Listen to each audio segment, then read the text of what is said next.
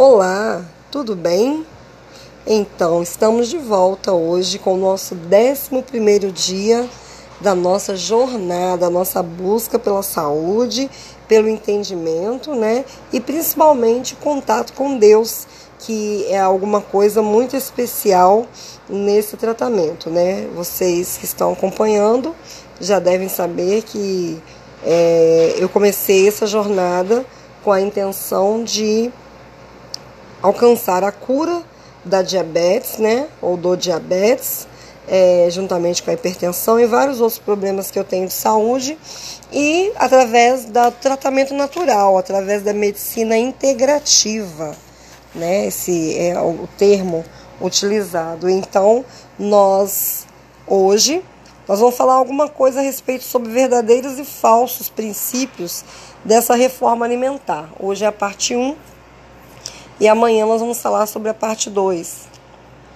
E qual é o objetivo disso? Né? Reconhecer que existem falsos princípios de introdu introdução né, desse assunto da reforma de saúde.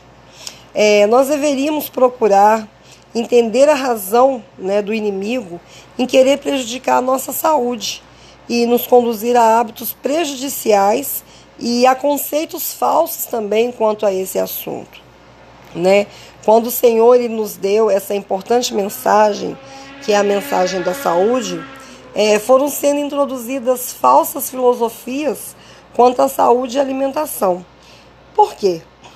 Justamente para confundir as pessoas e levá-las a se afastarem da verdade que nos proporciona saúde e felicidade e nos prepara para recebermos a plenitude do Espírito Santo né, quando eu busquei esse, essa mudança de, de raciocínio, né, mudança de pensamento, porque tudo que a gente vai mudar na nossa vida, a gente precisa mudar primeiro na nossa mente, para depois aquilo vir e se materializar no nosso corpo físico, né? Então, eu com a mudança da minha mente, eu consigo fazer com que o meu corpo obedeça.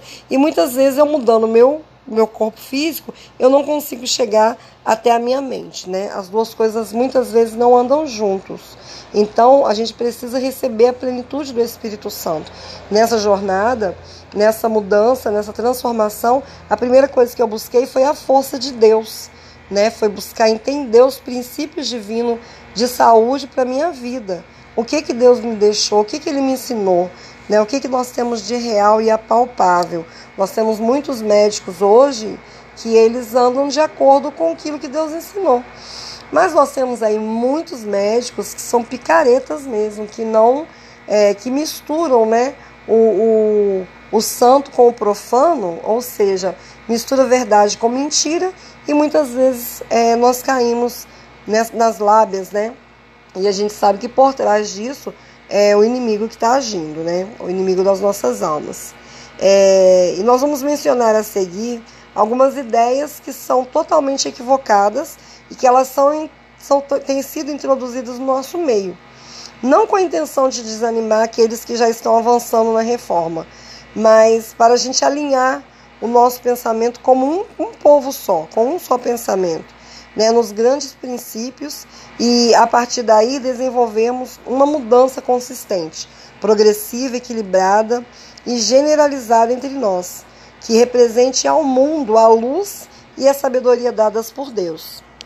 Então, para que a gente seja um foco, uma fonte de, de luz para essa mensagem da saúde, a gente precisa entender o que é falso e o que é verdadeiro nisso tudo. Um dos princípios é, sobre dieta é, e é falso são aquelas dietas que te incentivam a se alimentar somente uma coisa. Você pode até fazer aí três dias, né, quatro dias de um tipo de dieta, um tipo só de frutas, mas quando você está procurando uma cura em relação a algum órgão, né, seu, do seu organismo, e aquela cura vai te, é, aquela tipo de fruta é, como é, já ouvi pessoas fazendo dietas e com base né, é, em estudos, pesquisas científicas, é, baseado, baseando-se nessa né, dieta, por exemplo, do melão, para pessoas que têm problema de endometriose, né? Então que funcionaram muito bem, mas isso é só para que você possa estar se curando de um determinado tipo de coisa. Então é, deve se tomar cuidado, como diz assim, ah, você tem que comer só isso. Outra coisa também, esteve aí muito na moda e a gente está falando mais de modismo aqui.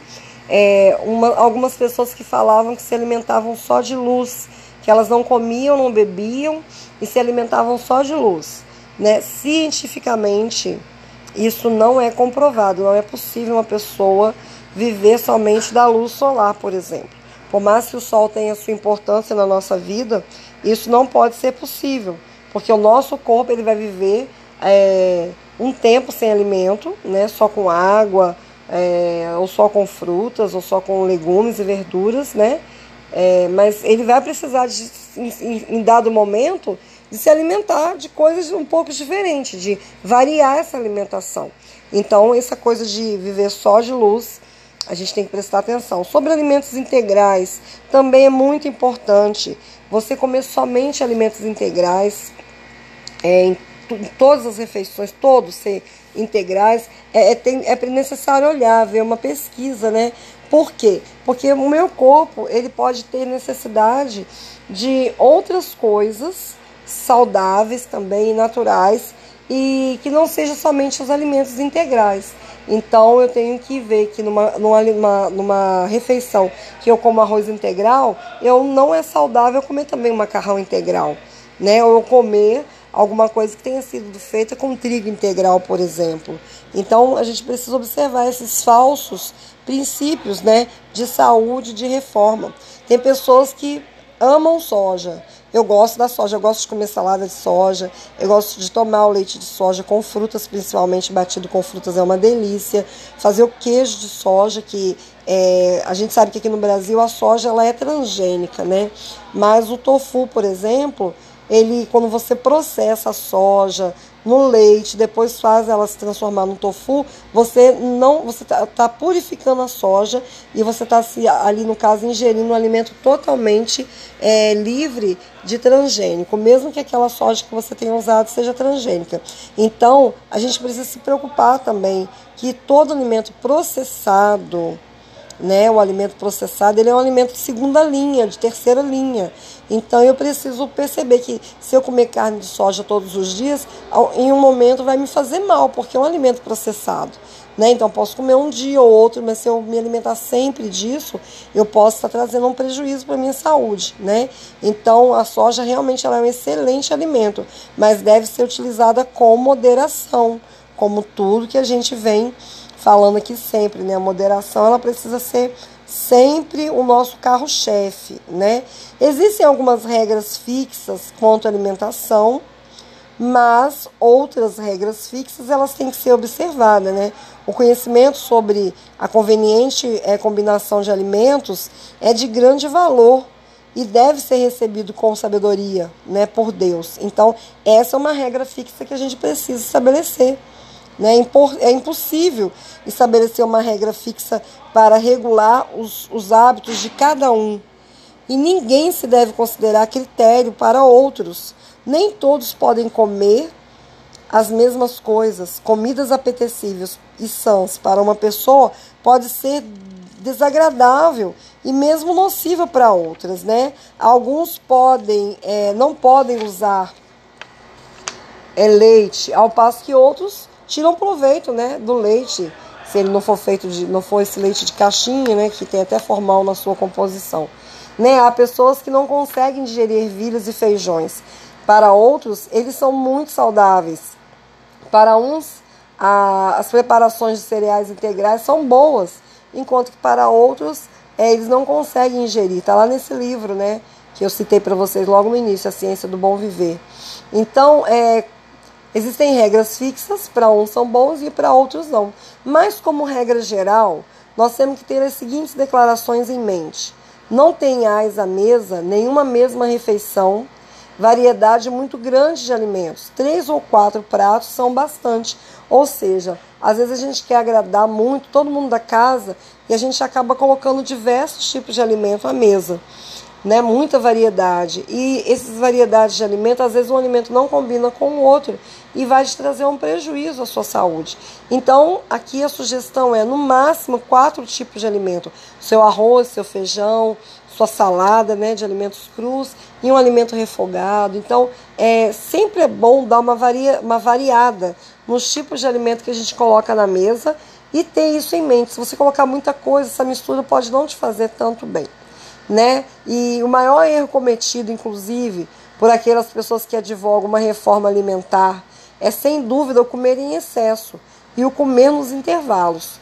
Né? Então a gente tem aí os conselhos que são é, firmes quanto a esse aspecto. Não adianta eu fazer uma alimentação vegetariana, sabe, né, advogar a causa, se eu como muito nas minhas refeições e como nos intervalos. A gente sabe aí que existe uma fome real e uma fome emocional. Quando você tem fome real, Geralmente você vai fazer aí três, no máximo quatro, que não é indicado quatro refeições. A indicação, na verdade, são para duas refeições: café da manhã normal, almoço normal e a janta geralmente aí um suco de frutas, frutas frescas, né? Cereais, é a indicação. Mas tem pessoas que precisam de três refeições. E talvez é quando a gente fala sobre crianças, né, bebês, aí até quatro refeições por dia. Mas é, mais do que isso, você está forçando o seu, o seu aparelho digestório a fazer mais, trabalhar mais do que ele necessita trabalhar, causando outras debilidades. Né? Quando a gente permite que o nosso aparelho digestivo trabalhe muito e fora dos horários, quando eu como e não espero com que aquele alimento seja totalmente digerido para estar tá comendo novamente, né? Eu não deixo esse aparelho digestivo descansar. E é interessante a gente observar que quando o, estamos fazendo o processo de digestão, todo o sangue do nosso corpo, né? Ele vem e ele se localiza nessa região da, dos aparelhos digestivos para ajudar, auxiliar na digestão desses alimentos, né? A nossa mente, tudo, todos os nossos órgãos, eles estão trabalhando ali para processar o alimento que foi ingerido. Isso leva aí de três horas, dependendo do que você comeu, até cinco horas, né? Quatro, cinco horas para esse alimento ser digerido. Então nós devemos é, nos preocupar. Se eu se aquele alimento que eu comi no café da manhã. Ainda nem foi digerido, eu já jogo mais comida para dentro, né? Ele vai, ele nem terminou o processo, ele vai abrir e começar de novo, e daí mais um pouco eu jogo novamente o almoço, e daí depois do almoço eu jogo já um lanchinho. E, e vou comendo nos intervalos, ou seja, o meu aparelho digestivo vai estar sempre trabalhando ele não vai ter um tempo para descansar, para renovar as forças. E o que, que acontece? Esse sangue que deveria estar tá indo para outros órgãos do meu corpo, para o meu cérebro, né, para outros órgãos para poder renovar, oxigenar, né, trazer saúde, ele está o tempo todo ocupado ali com o meu processo de digestão. E aí vai chegar uma hora que ele vai dizer: chega, cansei, né, e vai parar de funcionar, ou vai forçar os outros órgãos, vai é, faltar, né? Vitaminas, minerais, proteínas para órgãos importantes, como o coração né, e outros órgãos, e aí a gente vai é, cair né, em doenças, como nós, como eu hoje, né, me encontro doente, diabética, mas com a graça do Senhor Jesus, com tratamento natural, nós vamos aqui ainda relatar em alguns podcasts mais futuramente, né, é, a vitória sobre essa doença. Então a gente tem que ter uma regularidade no comer, que é muito importante para a nossa saúde, né? E para a tranquilidade do nosso espírito. É, nunca deve um bocado de alimento atravessar os lábios entre as refeições. Está lá em conselho sobre regime alimentar. E hábitos errôneos no comer e beber conduzem a erros no pensar e agir. Eu achei isso tão forte, porque né, se eu tenho hábitos errôneos, se eu como coisas que me envenenam, envenenam meu sangue, envenenam meu cérebro, isso vai, de uma forma direta, influenciar na minha forma de pensar e na minha maneira de agir. Então, muitas vezes, pessoas ficam iradas, pessoas ficam cometem é, atitudes impensadas, depois se arrependem, né? Ou pensam, por que, que eu fiz isso? Porque muitas vezes essa pessoa é, estava num processo aí de alimentação errada e esses químicos, né, entraram em ação e fizeram com que aquela pessoa não refreasse, né, as suas atitudes, as suas ações. Então, o excesso no comer, é, ainda que seja o melhor alimento, produzirá condições mórbidas dos sentimentos morais. E se o alimento não é o mais saudável, os efeitos serão ainda mais danosos. Então, é, você percebe que por que o inimigo tem tanto interesse em levar a gente a cometer erros alimentares? Porque ele sabe que ele vai ter vitórias em outras áreas, né? É, e eu quero deixar um pensamento aqui para nós, é, que está lá em Romanos 12, verso 1, que diz assim: Rogo-vos, pois, irmãos, pelas misericórdias de Deus, que apresenteis o vosso corpo por sacrifício vivo, santo e agradável a Deus, que é o vosso culto racional. Então, o apóstolo Paulo aqui ele apela para os seus irmãos para apresentar o corpo em sacrifício vivo, santo e agradável a Deus. Isso expressa os princípios da verdadeira santificação, né? Esta não é uma teoria, mas é um princípio vivo e ativo que entra na vida diária de todos aqueles que estão buscando, né, a santificação, buscando aí para um, um, tempo, um momento para se encontrar com Deus e logo, logo está né, habitando nos altos céus. Então é isso, nosso recado de hoje, né, nosso, nossa conversa de hoje falando a respeito disso. E amanhã nós vamos comentar mais um pouquinho sobre esse assunto para que o nosso áudio não fique tão extenso. Um abraço para todos e tenham um ótimo dia.